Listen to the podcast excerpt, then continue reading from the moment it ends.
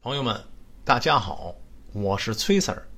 从今天起啊，我给您聊聊这《道德经》。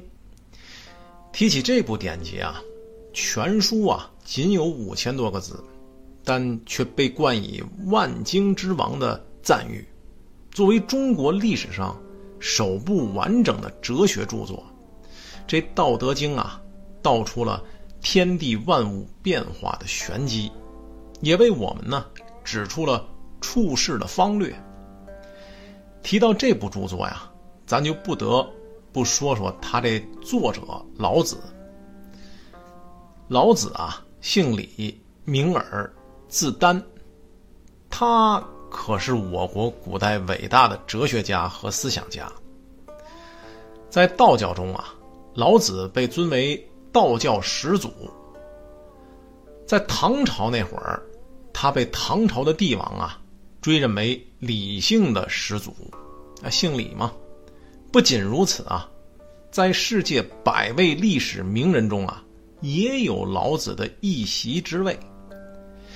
他的这《道德经》啊，是中国古代先秦诸子啊分家之前的一部著作。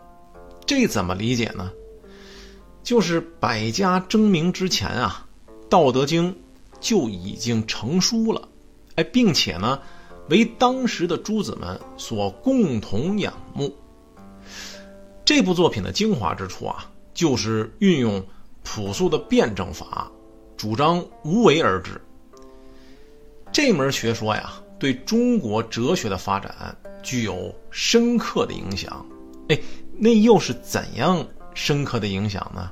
简单的说，老子认为啊。有形来源于无形，有形呢又分裂成为啊其他更复杂的东西，从而呢产生了整个的世界。道是宇宙的第一动力，它产生了宇宙世界之后啊，并没有消失，而是存在于世间的每一个事物之中。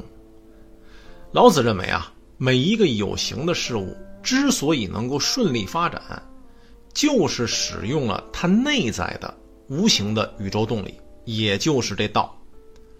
不过提到道啊，咱还得简单的啰嗦几句有关于德的内容。那《道德经》嘛，光说道那是不全面的。这全书啊，分为上下两篇。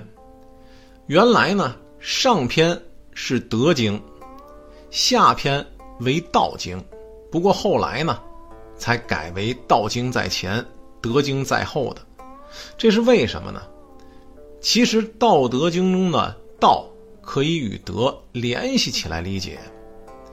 道不仅是宇宙之道、自然之道，也是个体修行的方法。德呢，这儿的德呀，不是通常认为的道德呀或德性啊。而是修道者所应必备的特殊的世界观、方法论，或者通俗的说，就是为人处事的方法。回过头来，我们说这《道德经》啊，全书的内容包罗万象，涵盖哲学、伦理、政治、军事等诸多学科，被后人啊尊奉为治国、齐家、修身的宝典。他的思想体系啊，大体可用三个关键词来概括总结出来。第一个是自然，也就是事情本来的那个样子，自然之性，天生的嘛，按照事物本来的样子生长发展，就达到了生命的最佳状态。第二个是无为，不折腾嘛，顺应事物的自然本性。无为啊。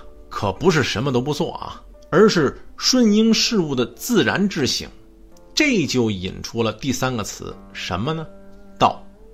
那道又是什么呢？哎，就是顺应自然本性的根本规律。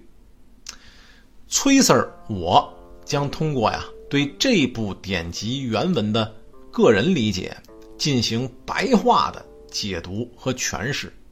当然了，我本人水平。也甚是有限。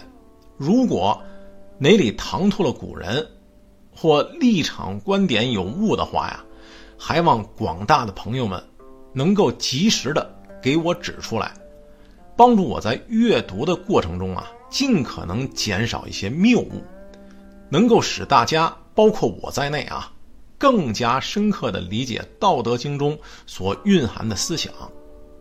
好，各位朋友，咱们闲言少叙，从下一回开始，我给您说说这“道可道，非常道”。